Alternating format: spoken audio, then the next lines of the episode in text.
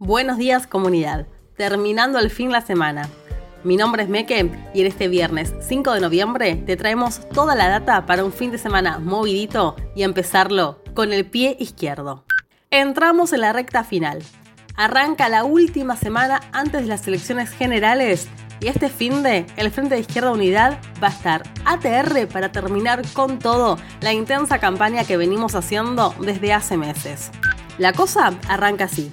El sábado vamos a poner mil mesas en todo el país para mostrar con todo la fuerza conquistada en las calles.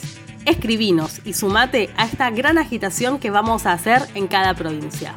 El domingo también se van a realizar actividades por todos lados. En Cava a las 15 horas hay una reunión en Parque Centenario con Miriam Bregman, convocada por Feministas por la Izquierda, para charlar sobre la importancia de que la izquierda entre al Congreso. En la convocatoria, Candelaria Boto dijo que van a representar todas las luchas feministas, ambientales y populares y se suman también a la campaña para que entre la rusa al Congreso.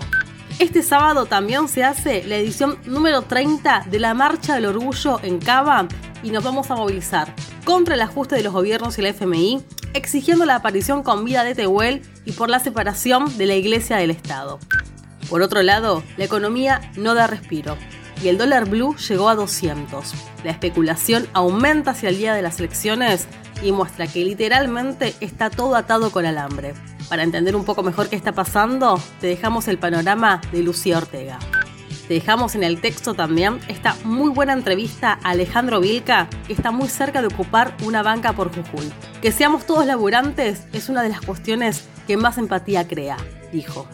Además, esta semana fueron los anuncios de inversión en hidrógeno verde. ¿Querés saber de qué se trata?